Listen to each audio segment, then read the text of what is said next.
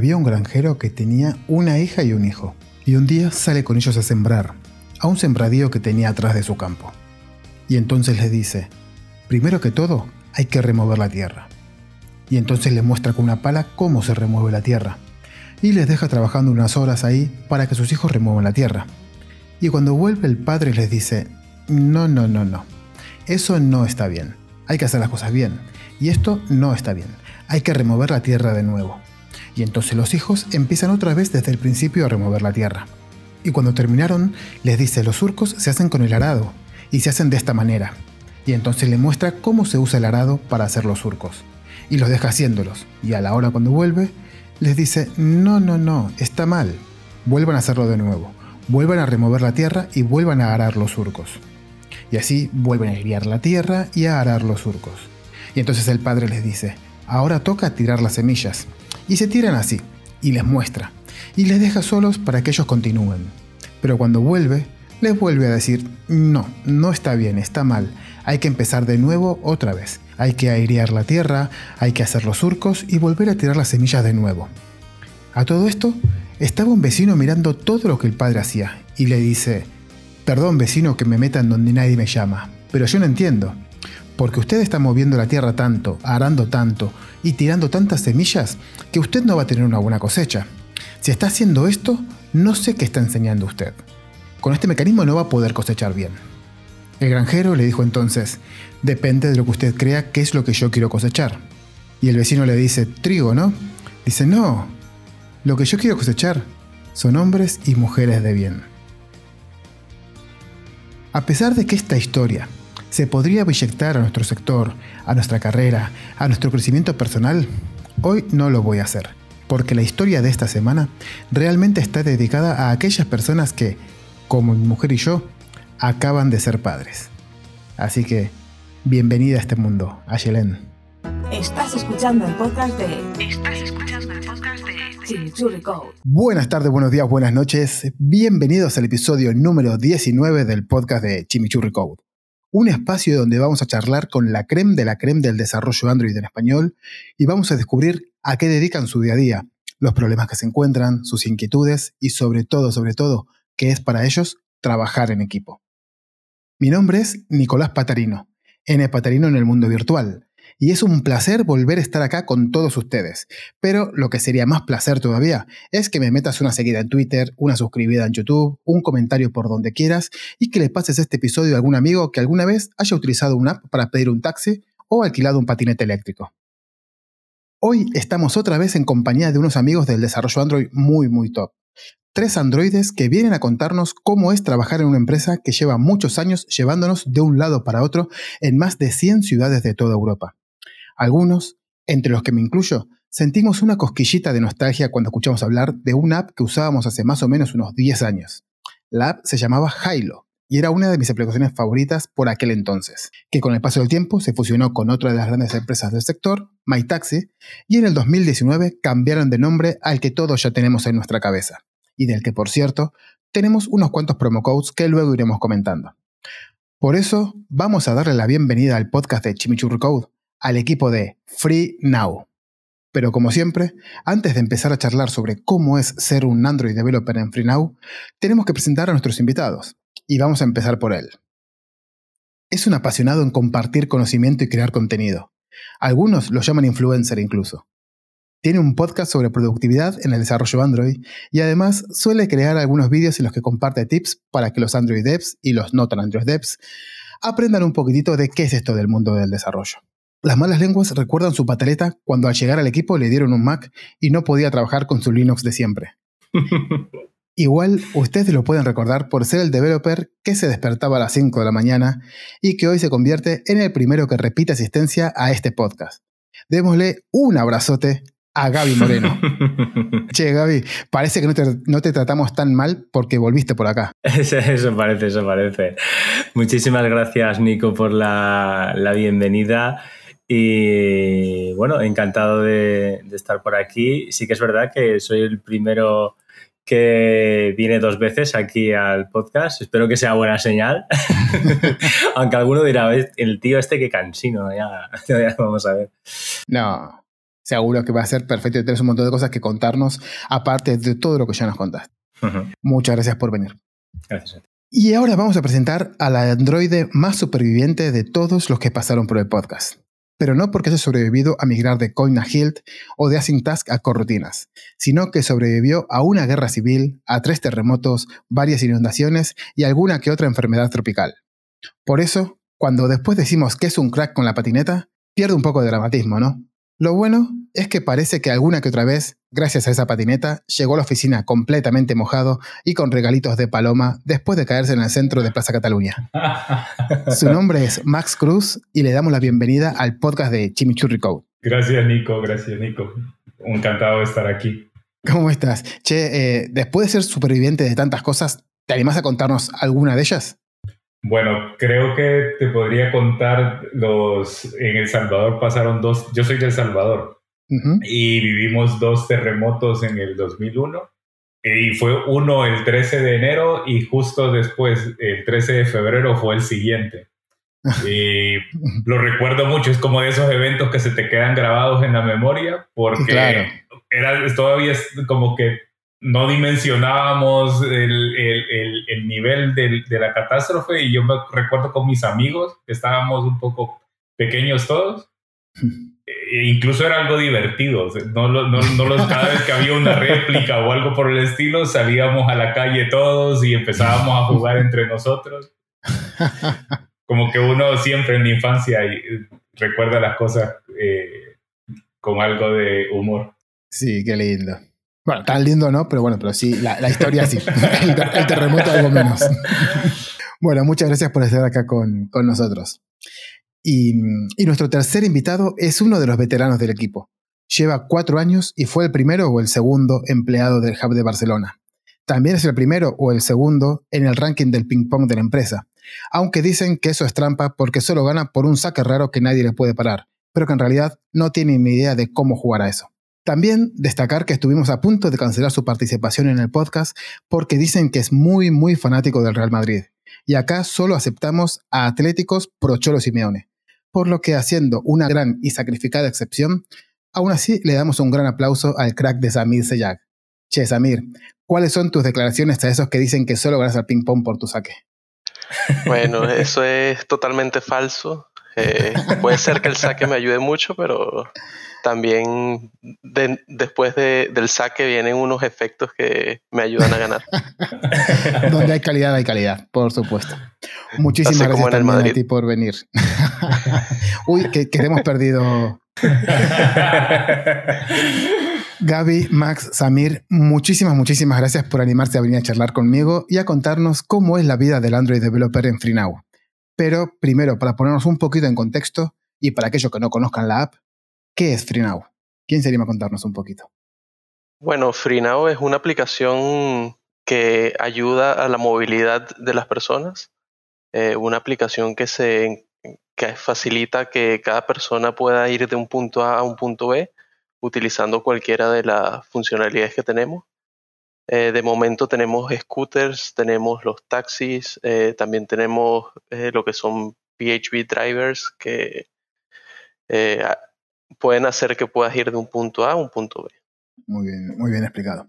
Vale, em, estamos, estamos en un montón de ciudades, hemos dicho por aquí. Nosotros lo utilizamos un montón aquí en, en Madrid. ¿En qué otras ciudades también están por, por aquí, por Europa?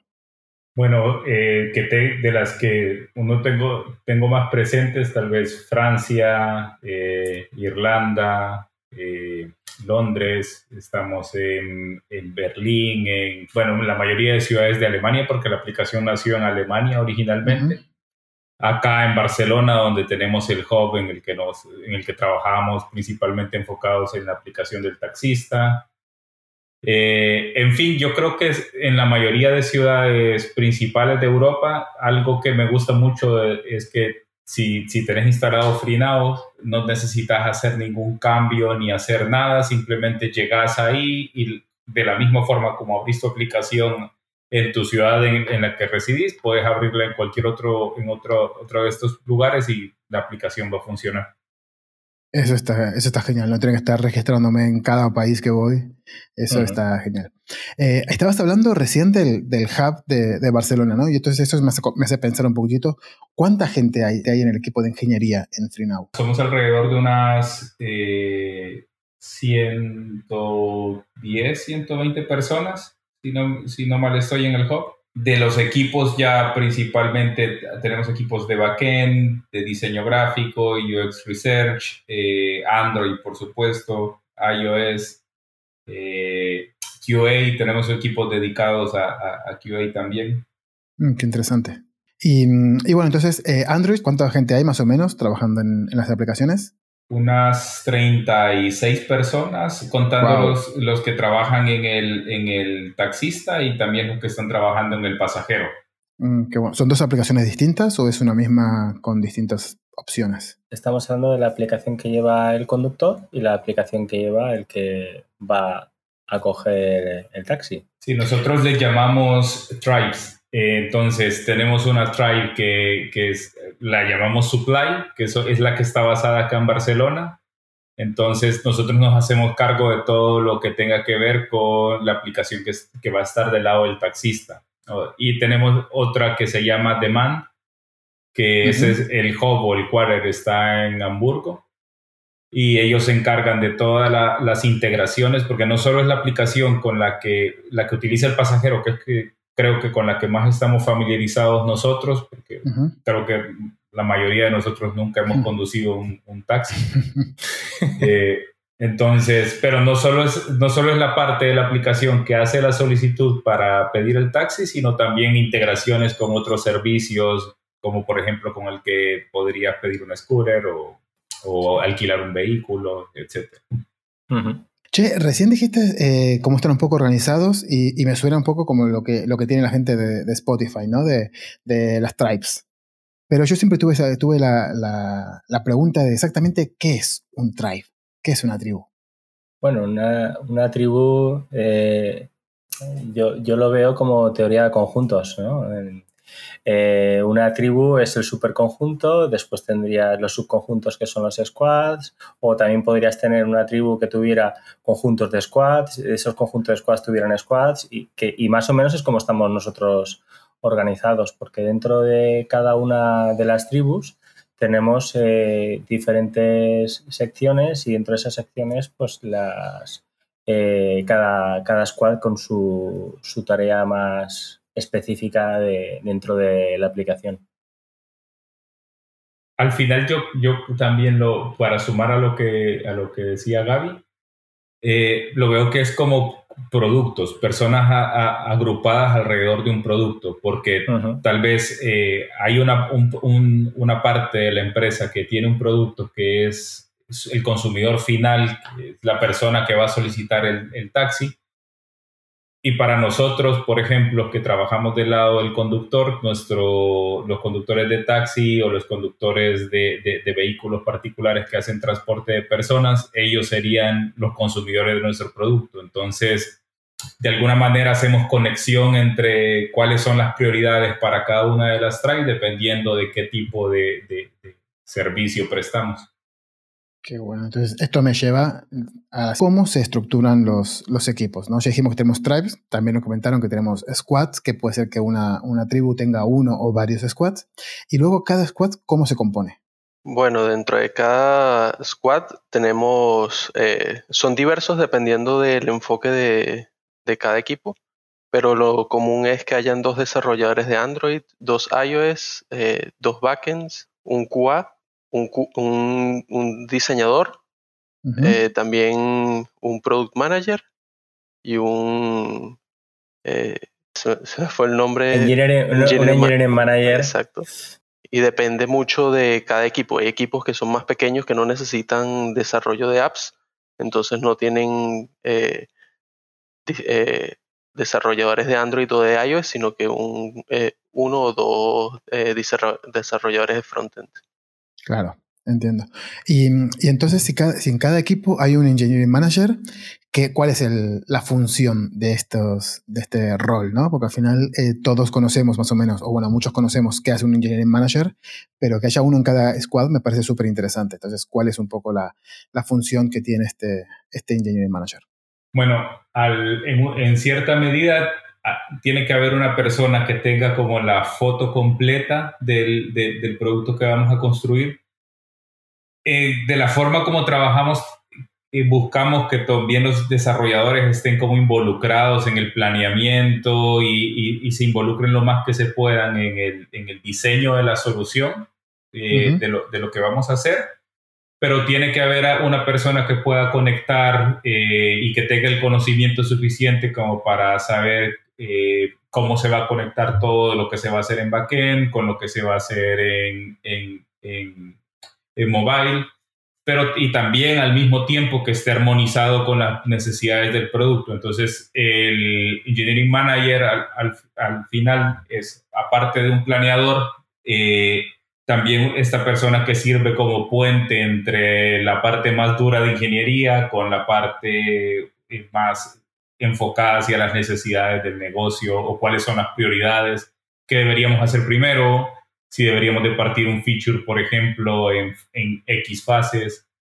Mm, hay, una, hay una cosa que me, me gustaría añadir a, a, lo que hemos comentado y es que, bueno, también tenemos gente de UX que, que, los hemos dejado, no sé si los hemos nombrado, eh, pero eh, no solamente de product designers, sino también gente eh, dedicada a la investigación de, UX. Pero hay una cosa que me gustaría destacar porque no pasa en todas las compañías y es que eh, aquí no están los ingenieros por un lado y la gente de producto por otro. todos somos producto, todos somos, estamos involucrados desde el minuto cero. Además, se nota, hay una cultura muy fuerte de eso y se agradece muchísimo porque es verdad que hay otros modelos de, empresa en los que es como que producto me ha pedido que haga esto, yo lo entrego, tal. No, aquí realmente estamos todos muy involucrados con, con, crear producto y creo que es una de las claves para, conseguir eh, hacer las cosas realmente bien. Me parece, me parece fantástico, además estoy completamente de acuerdo con ello. Antes, antes de, volver a entrar aquí en, esto que, bueno, que lo que estás diciendo es básicamente que todos los ingenieros son ingenieros de producto y eso es una, eh, ese es un rol que me encanta y ahora vamos a hablar un poquito más sobre, sobre él, pero para cerrar lo anterior, estamos diciendo que en, el caso del, del Engineering Manager es una mezcla de Engineering Manager con tech lead, team lead, ¿no? Sería algo así. Sí, sí. Es que no tenemos la figura de mm, team lead, es que el engineering manager eh, sería esa figura realmente. Sí, eh, digamos que todo, cada squad va a tener un, un papá y una mamá. Entonces, tu mamá puede ser tu engineering manager y tu papá va a ser el product owner o viceversa, depende cómo, cómo, cómo se conformaba el equipo pero son como la, entre el engineering manager y el product owner, ellos son la cabeza del equipo, sin desmeritar el protagonismo que puedan tener los developers, porque como ya lo dijimos, tratamos que también tengan mucha autonomía y se involucren mucho en el, en el diseño de la solución.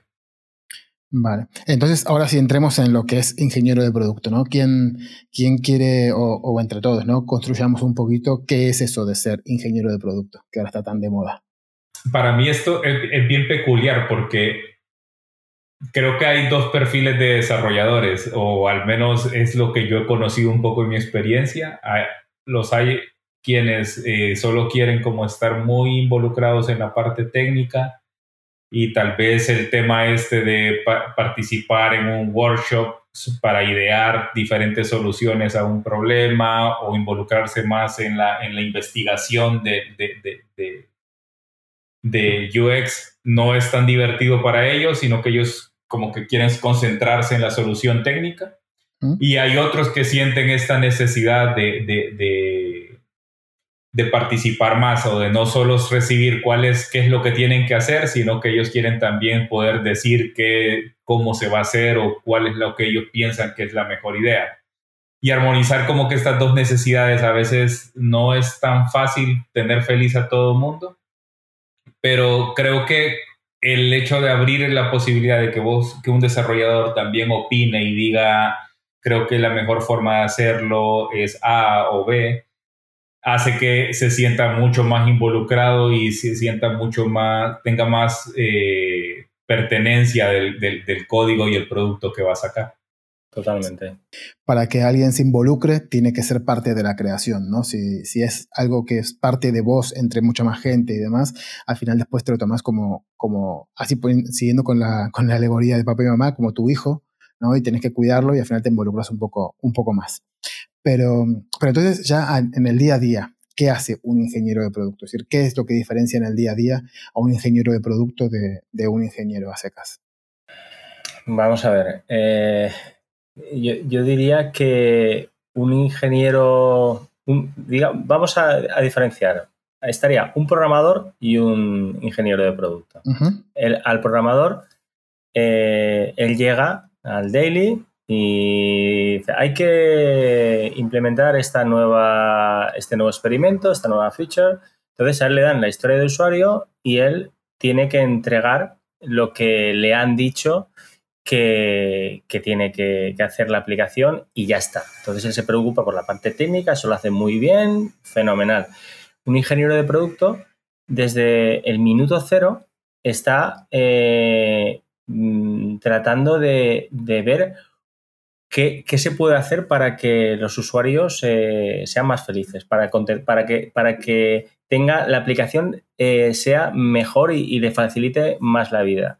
Y desde desde antes que hayan unos diseños, unos diseños gráficos para, implementar, ya está en, la etapa de, ideación de qué es lo que vamos a hacer, eh, por qué lo vamos a hacer, tiene sentido esto o esto otro y además yo creo que ayuda un montón porque se hace más rápido, porque si un product designer coge y hace, hay que hacer estas pantallas y cuando el, ingeniero no, se ha, involucrado antes, a lo mejor ah, eh, dice, oye, pues esto no se puede hacer. Y, el product designer dice, oye, ¿por qué no me lo has dicho antes, no? Sería un poco, un poco rollo.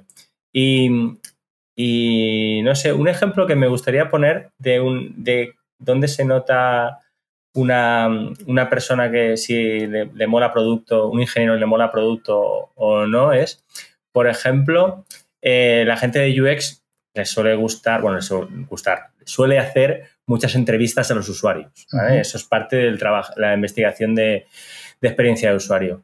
Pues a mí me parece súper divertido eh, ver cómo, cómo entrevistan e, incluso hacerle tú algunas preguntas, porque estás viendo de primera mano eh, la, persona que la persona que va a utilizar tu aplicación.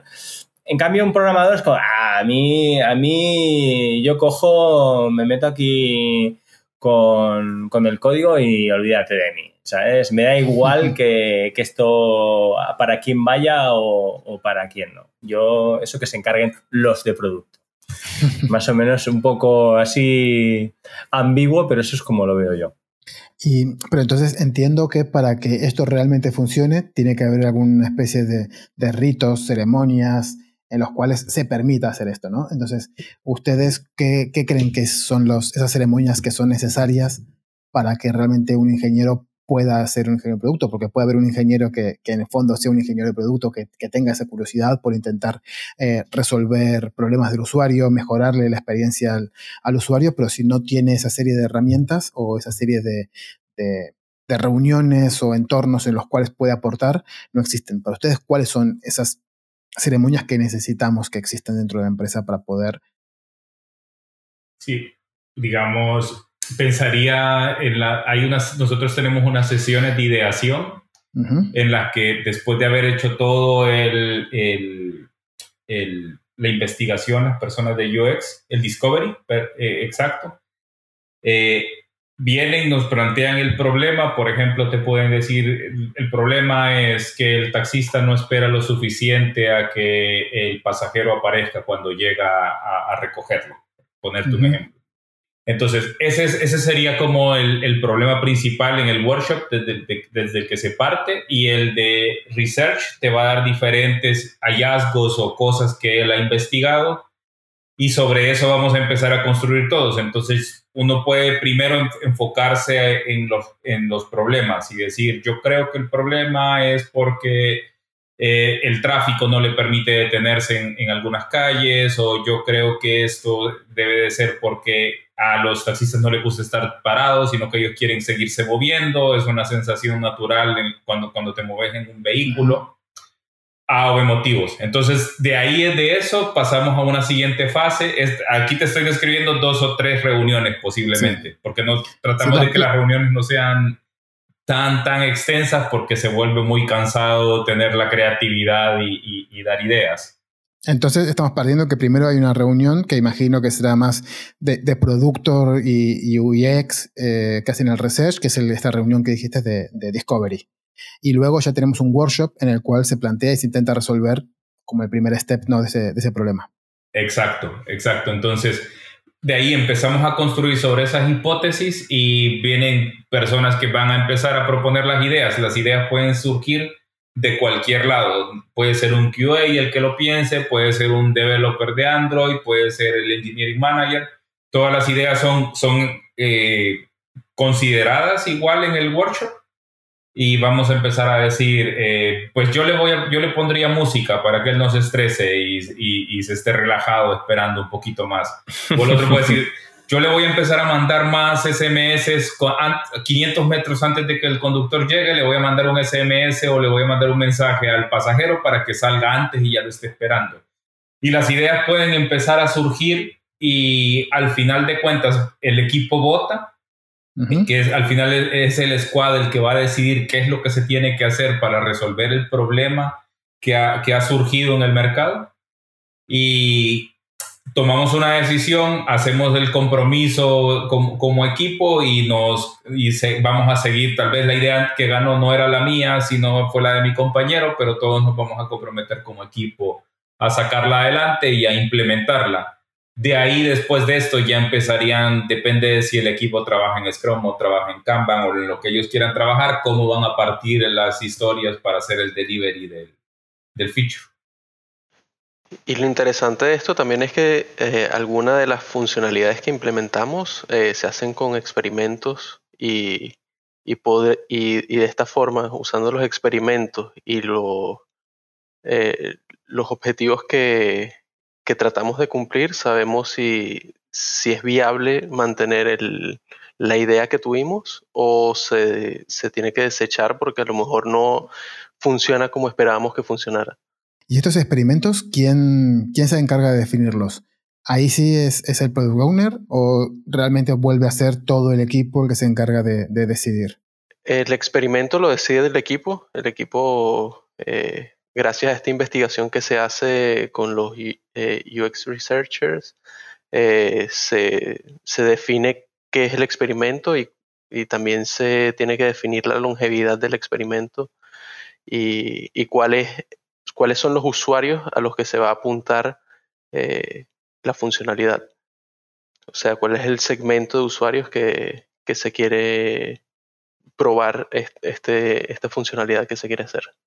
Y normalmente, ¿cuánto tiempo suele durar un, un, experimento? Es decir, entiendo que cada experimento será diferente, pero más o menos de media o aproximadamente. Se van a definir como fases en las que tengas que tener algún hallazgo. Normalmente estaríamos hablando de por lo menos un ciclo de release. Eh, anteriormente estábamos haciendo ciclos de release de 15 días, entonces más o menos un experimento podría durar entre un ciclo completo, es decir, 15 días en producción, a estar dos o tres ciclos, dependiendo de qué tanta información necesiten para, para sacar un, un, análisis de datos ya, ya con, con, algo que sea concluyente, que ellos sí puedan saber que, han, que, que puedan tener el, eh, como validar las hipótesis que nos habíamos hecho cuando, cuando se plantearon. Qué bueno. Entonces, acabas de decir eh, ciclos de release, entonces eso me, me, suena a trend de releases. ¿Puede ser que estén trabajando con, con Release Train? Sí, sí, exactamente. De hecho, estamos, no tenemos eh, como que cada tribe también tiene la libertad de, de definir cómo quieren hacer sus releases. Y por ejemplo, en la track del Passenger ellos tienen un ciclo en el que se, son ciclos de 15 días, pero se traslapan los 15 días, es decir, hay una semana de fase entre, entre los Godfreys y, el, y el, la creación del release candidate que se va a publicar. En nuestro caso no, no, teníamos eso de que se traslaparan, sino que eran 15 días eh, eh, cortados en los que todo lo que estaba listo en, esto, en estas dos semanas se iba a hacer un code freeze y se iba a hacer delivery. Y ya en, en este momento estamos moviéndonos a hacer release cada semana. Sí, hay, hay, una cosa que me gustaría añadir que viene un poco a lo que comentaba antes de que todos éramos producto y es que eh, que tengamos una persona de QA en cada squad no significa que, toma, prueba todo, prueba esto. no, no. Eh, la persona de QA sí que evidentemente es la que vela por que todos los test cases eh, estén cubiertos y, demás, pero realmente eh, nosotros, antes de salir con un experimento, sí que es verdad que la persona encargada de crear el escenario de, para hacer todas las pruebas y demás, es la persona de QA, pero todos y cada uno de, los miembros del squad eh, somos los que probamos la, aplicación. Es decir, yo, por ejemplo, yo tengo eh, por aquí un iPod eh, que me lo compré precisamente eso para hacer pruebas con los compañeros de iOS y yo pruebo lo, lo, que han programado nuestros compañeros de iOS, los de iOS prueban lo, lo de Android y cualquiera eh, está, está ahí metido, vamos, que estamos todos muy involucrados con lo que estamos entregando. Como tiene que ser. Al final somos, nosotros tenemos que probar nuestros propios desarrollos porque si no, esto no, no funciona.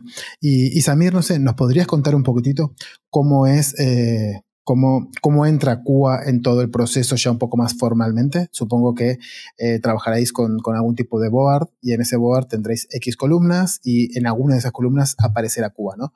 Entonces siempre hay un poco de debate de en qué momento tiene que entrar Cuba, si tiene que entrar antes de emergiar la rama a master, si tiene que entrar después, si, tiene que entrar en el momento de hacer el freeze. No sé, ¿cómo, cómo hacen ustedes? Bueno, eso depende mucho de cada equipo. Eh, pero siempre el QA ya debe estar eh, ayudando desde la parte de, creación de, todas las tareas, porque ellos van a ser los que validan qué es lo que necesita tener cualquier, cualquier historia para, para ser testeada. Si algo no, no, tiene todavía los pasos de cómo se va a testear esa, ese ticket, no se puede empezar a trabajar sobre él.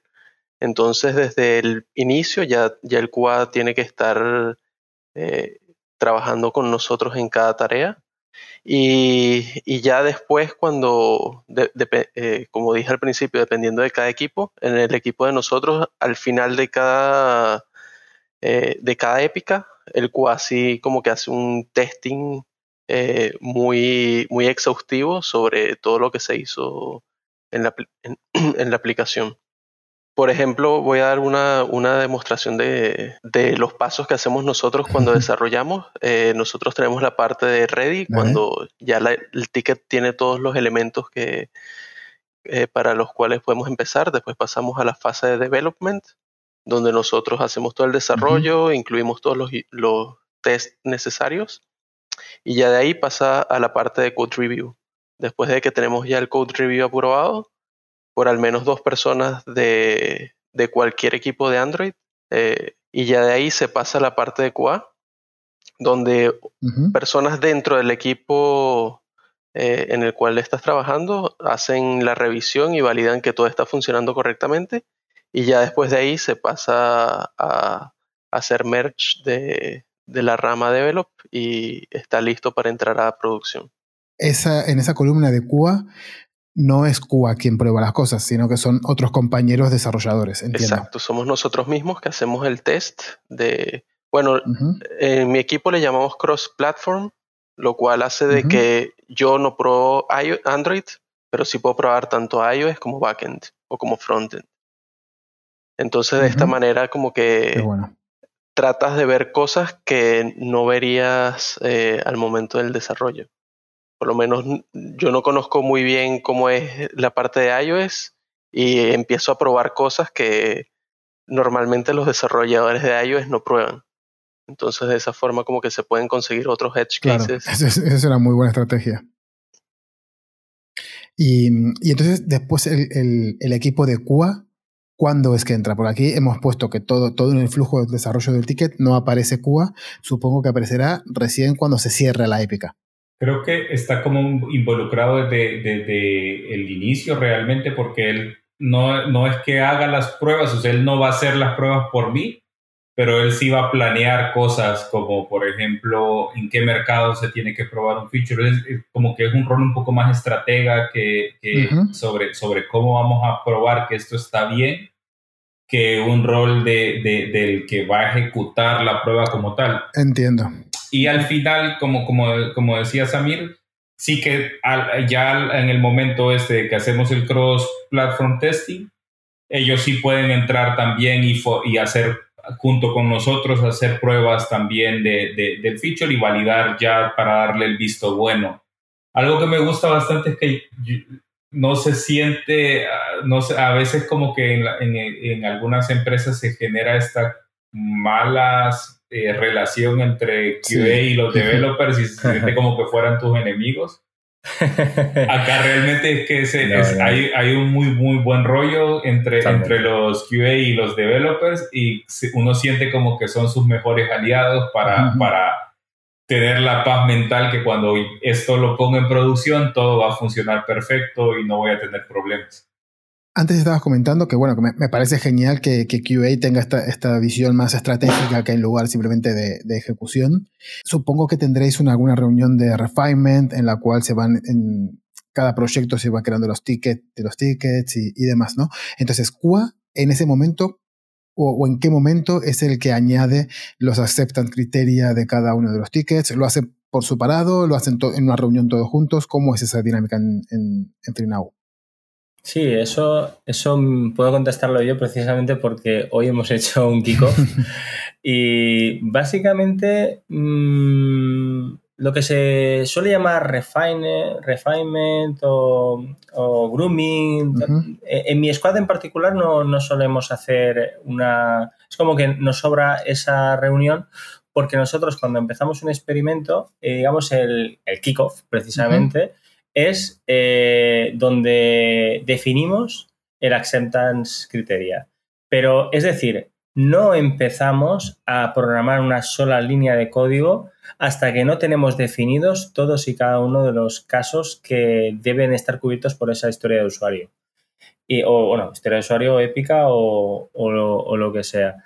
Y, y, realmente la persona de QA, por supuestísimo, está súper involucrada pero es que el, criterio de aceptación lo hacemos entre todos. Es que no es que lo haga la persona de QA, es como que después tiene a lo mejor tendrá más, mm, más liderazgo sobre esa parte, pero realmente lo hacemos entre todos. Y todos, y además está muy guay porque entre todos, oye, pues mira, se nos ha olvidado poner este caso de uso o este otro, tal. Y entonces, pues cuando te quieres dar cuenta, vamos, tienes ahí 20, 30 fácilmente. Me parece, me parece perfecto. Creo que es una, eh, una, organización que está bastante, bastante interesante, donde ponen el producto por delante de, por delante de todo. Y bueno, aprovechando que, si no me equivoco, eh, Gaby lleva cinco meses solamente en, en, la empresa, creo que podemos aprovechar y hablar un poquitito del tema de, de onboarding.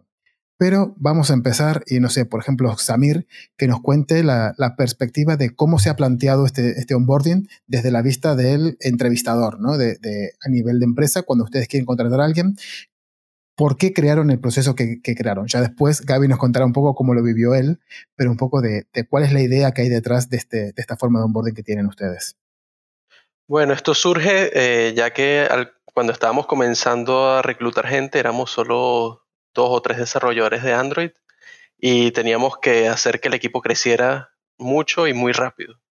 Entonces esto hacía que cada un mes o dos meses entraran dos o, cuatro personas al equipo y hacía que era un proceso que nos llevara mucho tiempo eh, hacer la inducción a cada persona, que cada persona fuera eh, conociendo lo que había que hacer para el setup inicial eh, entonces poco a poco fuimos iterando y fuimos agregando cosas a, los documentos de, del onboarding hasta el punto de hoy en día que ya tenemos eh, un documento bien explícito sobre todo lo que tienen que hacer, los pasos que tienen que seguir eh, para poder hacer un setup de la, de la aplicación y poder empezar a trabajar. Qué bueno. Y, entonces, ¿y en qué consiste esos pasos del, onboarding? Tenemos este documento que es un poco para crear el setup y luego, eh, ¿cuáles son el resto de pasos extras que tiene que realizar una nueva persona que acaba de entrar en la empresa? Eh, bueno, nosotros, eh, aparte de la guía que tenemos, en la empresa se, es como se define un body que va a ser como que la guía de esa persona durante el primer mes eh, dentro de la empresa, mm. que te va a estar ayudando cada vez que necesites eh, cualquier cosa. Eh, el body siempre como que te va a tratar de ayudar, te va a dar tips sobre la empresa y de esta forma como que tienes un, un representante dentro de la empresa para, para poder ayudarte con todo lo que necesitas al inicio. De hecho, creo que Max fue el body de Gaby, así que... sí, bueno, para mí, para mí lo sigue siendo. Eso pasa siempre. Para mí, mi, mi buddy cuando estaba en, en 20 fue Carmen Barroso y yo sigo diciendo que ella va a ser siempre mi, mi buddy, aunque esté en otra empresa. Si yo estoy en otra empresa, ya, ya pasó de 20 a, Telefónica, pero siempre seguirá siendo mi, mi buddy. Y, y, entonces vos, Gaby, ¿cómo viviste todos estos, estos pasos que se han comentado, que comentó Samir? Pues el, onboarding em, fue básicamente, llegué, es verdad que el primer, la primera semana, dos semanas estuve en el squad con, Max, pero básicamente mm, yo como lo viví es como que me dieron toda la información que me hacía falta y todo el apoyo. Y para un poco ayudar a la gente que quiera empezar a crear esos, documentos de, onboarding, ¿qué es lo que vos encontraste que dijiste, uh, esto está genial? Mm, para empezar, el portátil me llegó no una semana antes, me llegó justo el día de antes. O sea, como diciendo, no empieces a trabajar aún pero el día de antes lo vas a tener todo tal. Sí que es verdad que yo esperaba un Linux, pero finalmente pues tengo aquí un MacBook Pro como al final, bueno, pues te acostumbras y no, pasa nada, pero bueno. Eso sí que es verdad que al principio estaba un poco resistente. Pero me, llegó unas, unas fotocopias donde tenía todo lo que me hacía falta para, para loguearme, para enrolar la máquina, etcétera, etcétera. Y además utilizamos Octa, que es una pasada para loguearte en todos los sitios.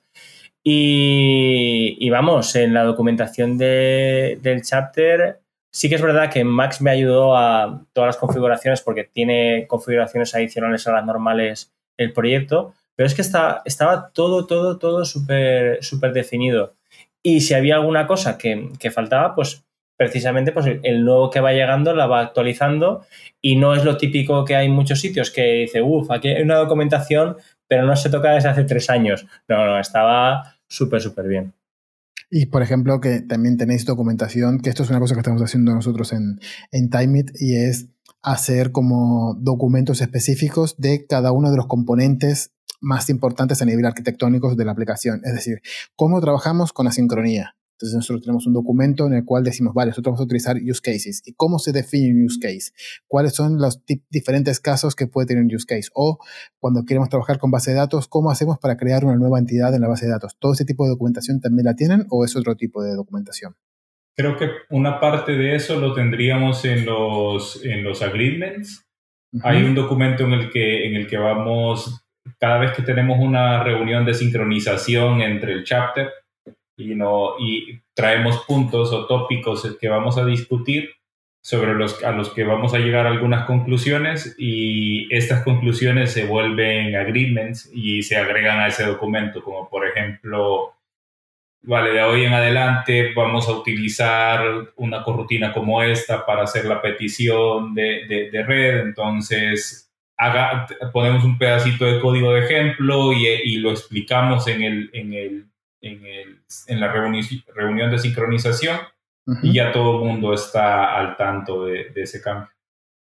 Bueno, yo creo que eh, te agradezco muchísimo este, este, tema de onboarding porque creo que es algo súper importante en todas las, las, empresas y más ahora que estamos haciendo o estamos viendo que hay muchísimos cambios y muchísima gente que se está moviendo de una empresa a otra y siempre ahora que estamos en, en septiembre es un mes en el cual hay, mucho, mucho movimiento y siempre es interesante conocer cómo, cómo, lo hacen esas empresas que llevan un poco más de tiempo ya eh, creando este tipo de, onboarding, ¿no? Y al final va a ayudar a un montón de gente pero creo que ya es el momento de que empecemos a hablar un poco más de, de técnica, ¿no? De Android, de qué son esos problemas que ustedes suelen tener y que cómo los suelen eh, resolver. Entonces, ¿cuál creen que puede ser ahora mismo el mayor problema que tienen dentro de la aplicación? El principal problema que tenemos a día de hoy en la aplicación es que estamos teniendo muchos fallos a nivel de memoria en la aplicación. Eh, nos están llegando a cada rato crashes de, varias partes del código que no tiene sentido que, fallen y al final dice que es por out of memory. Entonces, eh, no sé si es la navegación que es la que está haciendo que, que, nos esté fallando eh, en esa magnitud, eh, pero creo que este es uno de los principales problemas que tenemos. Sí, entiendo que muchas veces suele pasar, eh, algunas veces sí que la culpa es un poquito nuestra, porque nos olvidamos de, liberar algunos de los recursos y demás, pero normalmente eh, suelen pasar, o bueno, actualmente donde más suele haber este tipo de problemas es cuando hacemos integraciones con, con SDK de externos. Entonces, no sé si este será su caso, pero cuando, cuando eso, cuando detectan, supongo que me pareció entender que era Crashlytics, ¿no? O, algún tipo de, crash que te llegue. Eh, ¿Cuál suele ser un poco la estrategia que ustedes intentan aplicar para resolver ese memory leak. Sí, por ejemplo, solo para sumar a lo que, a lo que comentaba Samir, eh, creo que cuando habla de navegación no es tanto navegación entre pantallas, sino el turn by turn navigation eh, que hace el conductor o lo, mm. digamos que la librería que utilizamos o el SDK que utilizamos para que él navegue en un mapa. Mm. Entonces ahí viene, ahí está conectado con lo que, con lo que comentaba vos, que, que, a veces es SDK de terceros o herramientas de terceros que utilizamos. Eh, hay una situación peculiar en, en, en, la aplicación del taxista y es que normalmente todas las aplicaciones uno las abre, las usa uno o dos minutos como mucho y las puede cerrar y el sistema operativo va a hacer lo propio para limpiar la memoria y, y lo que tenga que hacer en nuestro caso hablamos de sesiones de mínimo ocho horas con la aplicación abierta, a veces aunque la mandeja a segundo plano, pero tiene que seguir trabajando porque mm. tienen que seguir llegando las, las, ofertas de, servicios. Entonces, como que manejar todo esto a veces no es tan, no es tan sencillo eh, y hay detalles en, en integraciones que se escapan. Normalmente lo que, la, estrategia que solemos hacer es asignar dos o tres personas del chapter que, que, van a hacer una investigación más a fondo porque no suelen ser problemas tan eh, con soluciones tan a primera vista. Entonces, después de esta investigación van a, van a tratar de hacer profiling de la aplicación, descubrir exactamente qué es lo que está pasando, van a poner métricas, por ejemplo, tenemos un montón de métricas que van a, van a decirnos eh, en qué momento qué estaba haciendo el usuario eh, cuando, cuando se empezó a, producir el problema o se generó el crash. Y después de esto ya es eh, empezar a tratar de hacer correcciones. A veces sucede que la, lo que pensamos que va a resolver el problema no lo resuelve completamente, pero está bien porque algo aprendemos o algo descubrimos en ese intento.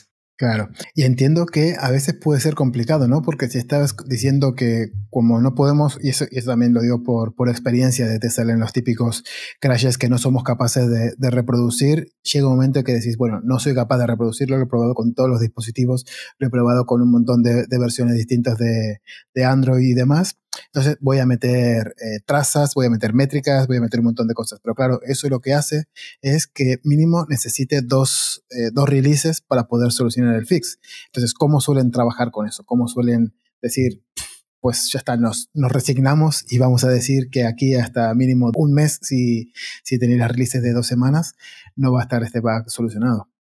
Bueno, no es, a veces no es tan aceptable que podamos, podamos poder tomar una decisión así, este, pero lo que, por ejemplo, si tenemos que hacer un hotfix eh, del, del, ciclo de release que comentaba antes, tenemos también, eh, podemos hacerle un parche a ese release o hacer un hotfix eh, y liberarlo inmediatamente y una de las razones por las que ya hemos hecho hotfix en, en varias ocasiones es porque necesitamos agregar logs o trazas para entender mejor un problema.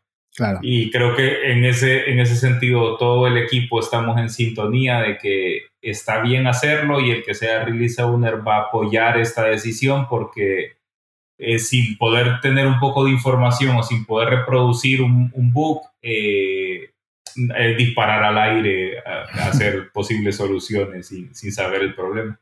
Tal cual, además eso es la, forma más, más, eficiente de poder eh, aportarle valor al usuario, ¿no? E intentar que si un bug le resta valor, intentar quitarlo para que el valor siga estando, siga estando ahí. Y, y antes hablaste del profiling, ¿no? Dentro de los, del proceso para encontrar este memory leak. ¿Y qué otro tipo de herramientas suelen utilizar además de las de profiling y las métricas? Hombre, sí que es verdad que, alguna vez también hemos utilizado Leak Canary, que lo conocerá mucha gente. Eh, lo que realmente no lo tenemos integrado en la, en la base del código y lo, lo, utilizamos eh, más, pues, digamos, pues, eh, on demand, ¿no? abrimos una, una rama y, y, cogemos y lo, lo intentamos averiguar. Pero es verdad que, es que estos tipos de, errores eh, es que muchas veces es un poco eh, más artesanía que, ciencia y es un poco cada caso un mundo. Sí que es, verdad que, pues, que tenemos crashes de, de este tipo, pero hay, hay veces, evidentemente nunca te alegras de que haya un, tenga un crash la aplicación, pero, pero es un poco como cuando hay un crash fácil de resolver y dices, mira qué guay, lo voy a resolver. No, no, pues, y no solemos tener crashes de esos, suelen ser crashes de los, de los difíciles de, resolver. Sí, como para tal vez darte unos tips, porque como dice Gaby, no, no, es, no, no, es una ciencia tan exacta o no tenemos un proceso tan exacto para llegar a la solución, pero por ejemplo, algo que yo siempre trato de buscar es, eh, hay los tipos de dispositivos o teléfonos móviles que se utilizan en las aplicaciones en los taxis. No suelen ser los mismos tipos de dispositivos que, todo el mundo usa con, en su teléfono de uso diario. Incluso los taxistas tienen un teléfono tal vez con unas condiciones un poco más limitadas para trabajar y tienen su teléfono personal en el que ya usan sus redes sociales y el resto de cosas. Entonces, muchas veces lo primero que, tratamos de hacer es ir a ver cuál es el dispositivo en el que está fallando y hacer todo lo posible por obtener ese dispositivo y por tratar de replicarlo o tratar de ver si hay algo relacionado. Por ejemplo, eh, hay teléfonos que el problema te puede pasar porque no tienen una librería importante en la Play Store, porque son mm teléfonos que tal vez no son eh, las marcas más populares que nosotros conocemos. Y este tipo de, cosas pueden ser lo que ve con el clavo del, problema. Sí, yo me acuerdo de, incluso hay un Slack que se llama Fine Cinnamon, eh, donde cual está mucha gente del desarrollo de Android. Y yo recuerdo de muchas veces pedir si había alguien que tuviera un, dispositivo determinado en su, en su test de pruebas para resolver algún bug mío. Es decir, a esto está fallando en los Samsung eh, A1000 y no nadie tiene un dispositivo de esos, preguntarlo en algún canal y decir, ¿alguien tiene este dispositivo? Y hacer una llamada e intentar encontrar eh, bugs por ahí. Y lo peor es que siempre, bueno, lo peor no, lo mejor es que sí que me han solucionado un montón de veces ese, ese problema. Qué bueno. Y mm, vale, entonces, eh, ya tenemos un poquito cuál es el mayor problema que tienen, que son los memory leaks. Y, y una curiosidad que sí que me, que me, viene a la cabeza y es, ¿qué tipo de arquitectura existe en una aplicación de tipo del estilo de FreeNow? Bueno, pues la, arquitectura que, seguimos básicamente es de patrón de presentación, utilizamos MVP y después eh, Clean Architecture. O sea que eh, sí, básicamente no, no, no tenemos... Eh, bueno, yo soy bastante nuevo, llevo cinco meses, pero yo me imagino, corregirme si me equivoco, que realmente no, merecía la pena pasar a, a MVVM en ningún momento porque con toda la base de, código llena de test que tenemos y, todo funcionando perfectamente no, tenía mucho sentido. En parte algo que, cuando uno, tenemos un par de módulos que, que, se han hecho en MVI porque se hicieron desde ceros, digamos que ahí hay también cierta autonomía en el equipo para que decida ciertas cosas sobre cómo va a organizar la arquitectura de un módulo, de un módulo aparte. Eh, pero también hay, sí, al hacer una migración de un patrón de arquitectura a otro, porque esto también se vuelve un poco trendy en, en, en el mm. mundo de, de, Android, uno tiene que, que, ver como cuáles son los pros y contras reales de hacer una migración y cuál va a ser el costo, porque tenemos toda nuestra capa de presentación a nivel unitario probada muy, muy, muy bien y entonces si vamos a hacer una migración de esto, por ejemplo, en BBM o BI, eh, ¿qué tanto voy a poder reutilizar o voy a tener que tirar a la basura todos estos tests que, que ya tengo? Eso va a implicar un costo. ¿Qué beneficio tiene esto para el equipo? ¿Qué beneficio tiene esto para el negocio? Pero si hay algo que, que creo que aprecio mucho de FreeNow es que si, si sabe justificar esa razón de por qué un cambio sí va a ser una mejora para el equipo, eh, y la mayoría de personas lo van a apoyar y te van a dar el visto bueno para que lo hagas. Qué bueno. Y entonces, en el tema de módulos, que esto siempre es una pregunta que hago, que, que, hago a mucha gente con la que, con la que me encuentro, es, normalmente suele haber como dos tipos de módulos, ¿no? Están los módulos que podemos decir verticales y horizontales, podemos decir módulos de feature y módulos un poco más eh, de arquitectura. ¿Cómo suelen organizar ese tipo de módulos? Eh, básicamente eh, tenemos módulos de los dos tipos. Eh, tenemos módulos más horizontales. tratamos de, no agrupar todo en, un mogollón.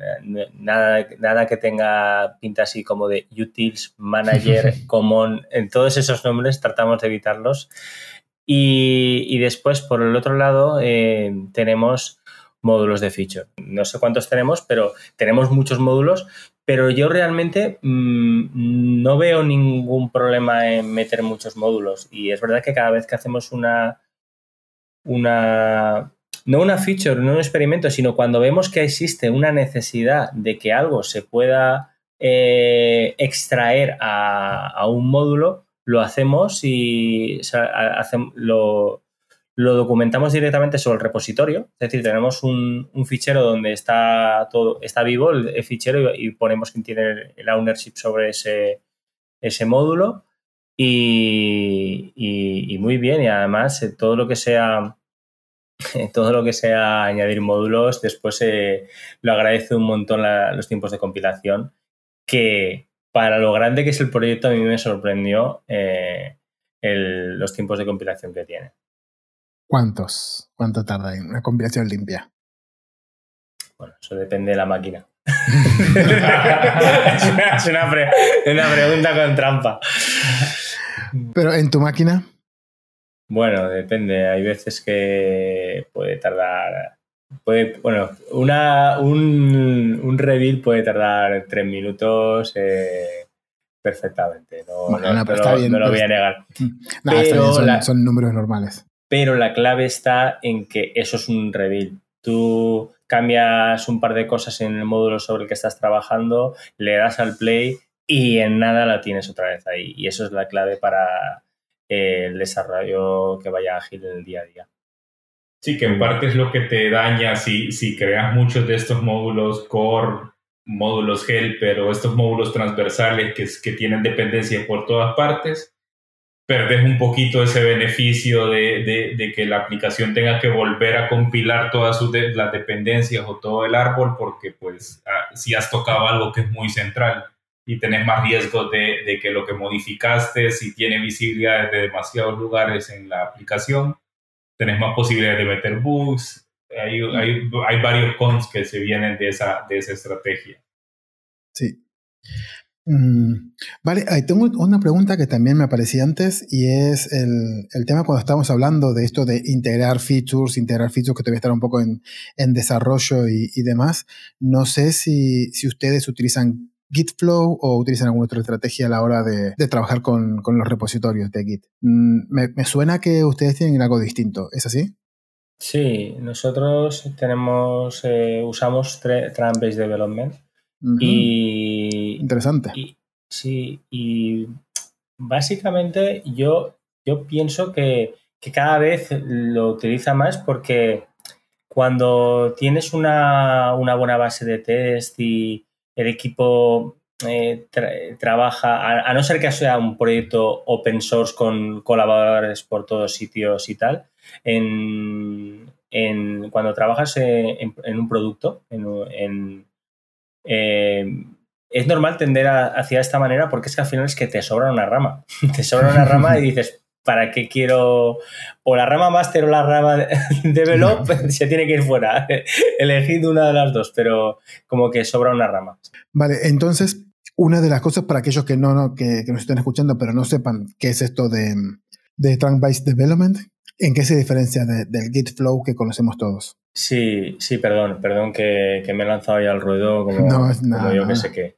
Bueno, básicamente Gitflow eh, consiste en, tú tienes una rama develop, eh, de ahí salen ramas y eh, por cada feature o, fix o lo que sea que se vaya haciendo y se va mergeando a develop y después cuando se saca una release, pues tienes otra rama master que, que vas ahí actualizando.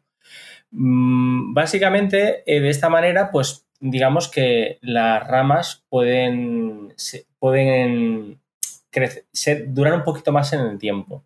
Cuando haces eh, based Development, básicamente es lo mismo, pero eh, lo que tienes es una rama principal y tratas de que las ramas que vayan saliendo sean lo más, la, la vida que tengan sea lo más corta posible. Es decir, que la, hagas y, enseguida la, vas implementando. Y es, es que es básicamente lo mismo. Es que yo tal como lo veo es como que, me sobra siempre la rama, porque al final muchas veces la rama, si programas en Gitflow, se programa sobre develop y al final master lo que hace es actualizarse cada vez que vas a hacer una, una release, un hotfix, etcétera, etcétera.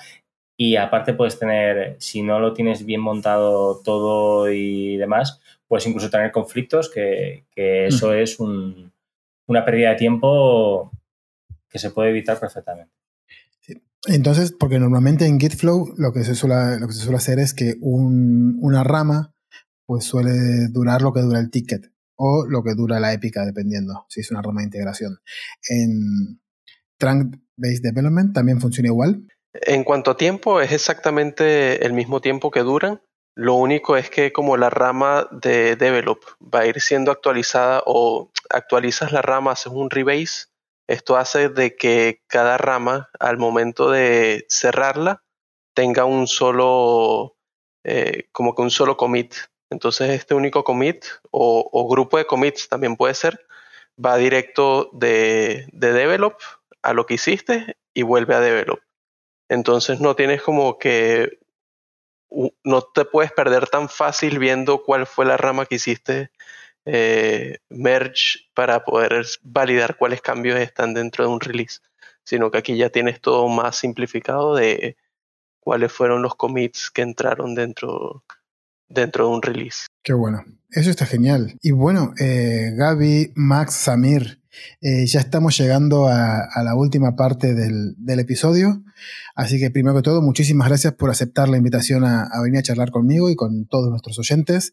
Eh, es un placer escucharles hablar de todas las cosas que se hacen en, en Así que muchísimas gracias por compartir con nosotros el qué es ser un ingeniero de producto, cómo estaban gestionando las trenes de releases que pasaron de dos semanas a, una semana, que nos acaba de contar esta hora sobre cómo se trabaja con Trunk-Based Development o cómo solucionan los ¿no? La verdad que, es buenísimo todo lo que nos contaron, pero sobre todo gracias por ponerle tan buena onda a este, a este episodio y convertirlo esto en lo que realmente es una charla entre amigos.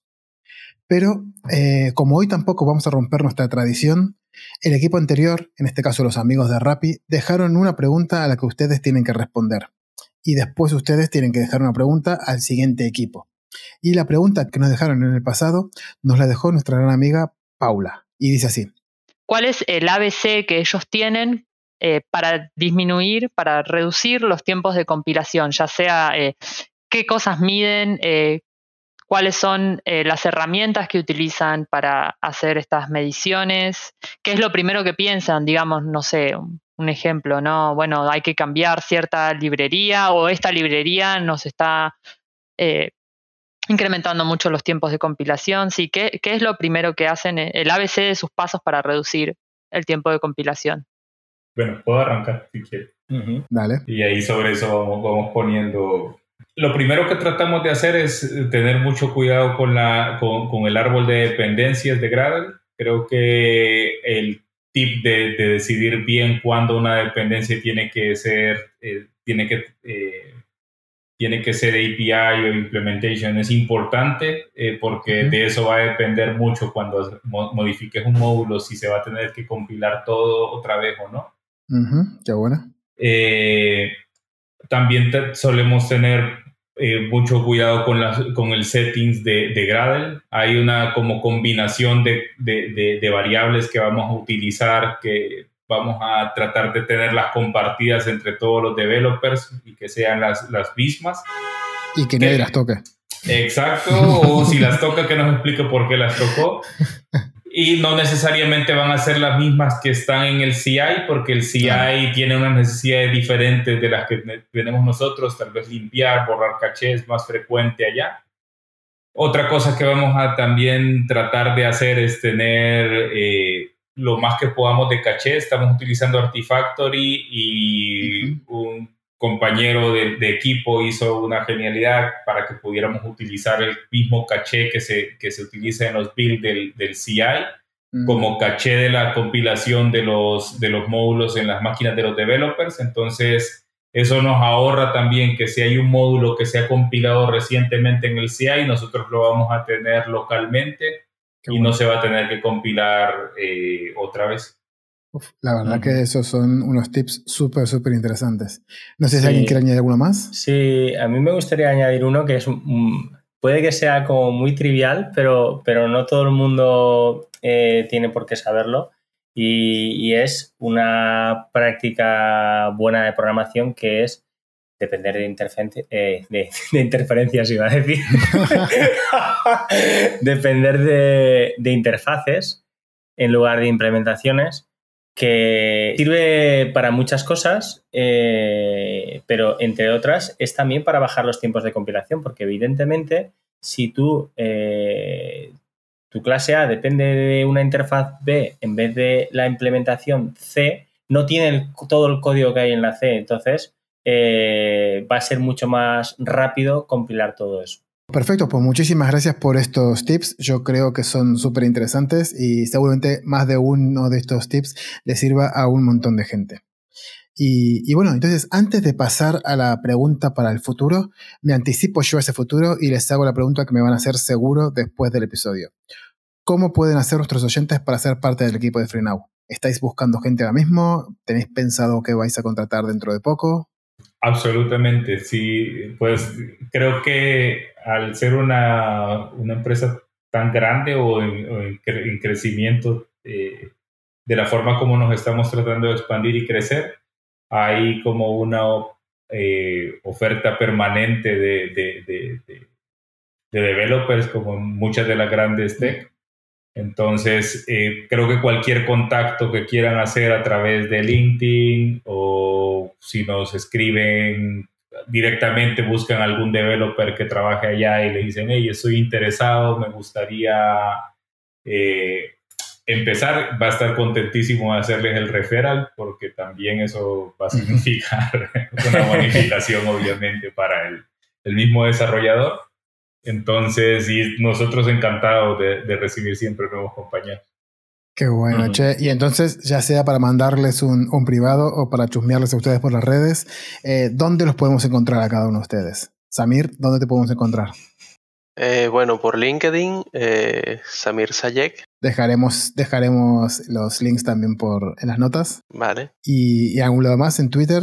¿Tienes Twitter? Eh, Twitter, sí, no soy un, o sea, no suelo escribir mucho, eh, soy más de leer, eh, pero sí, también tengo Twitter, es Samir YSS. Eh, ahí está mi Twitter. Pues por ahí te seguiremos. ¿Y a, y a vos, Max, por dónde te podemos encontrar? Bueno, en LinkedIn igual es Max-Cruz. y también en Twitter es Max Raúl, el, el, el handle, y o si no en Instagram. Perfecto. Que es el mismo. ¿Y a vos, Gaby? ¿Dónde te podemos encontrar? ¿Dónde no te podemos encontrar? Mejor dicho sería.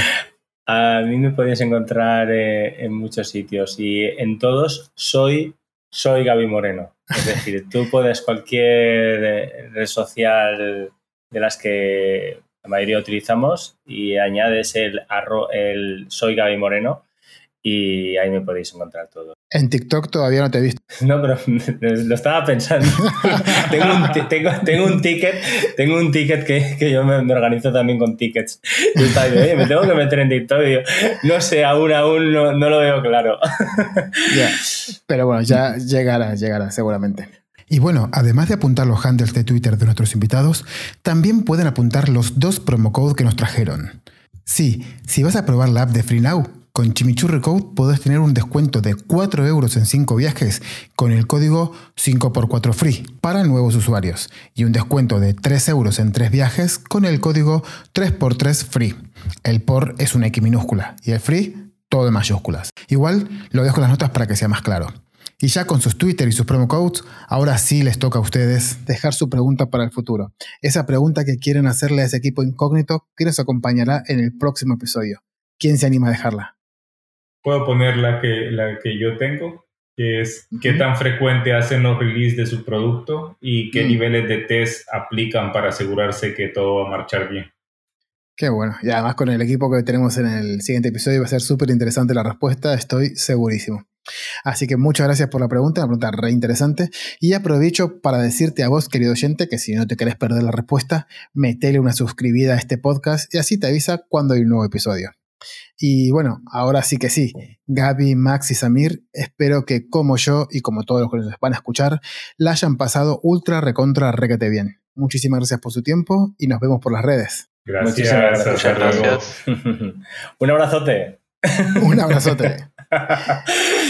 Y a ustedes, amados amigos que están al otro lado del transistor, muchísimas gracias por escucharnos, por dejarles que les acompañe mientras hacen sus quehaceres diarios, mientras salen a hacer deporte, caminar, comprar, viajar o cuando ustedes nos escuchen. Gracias.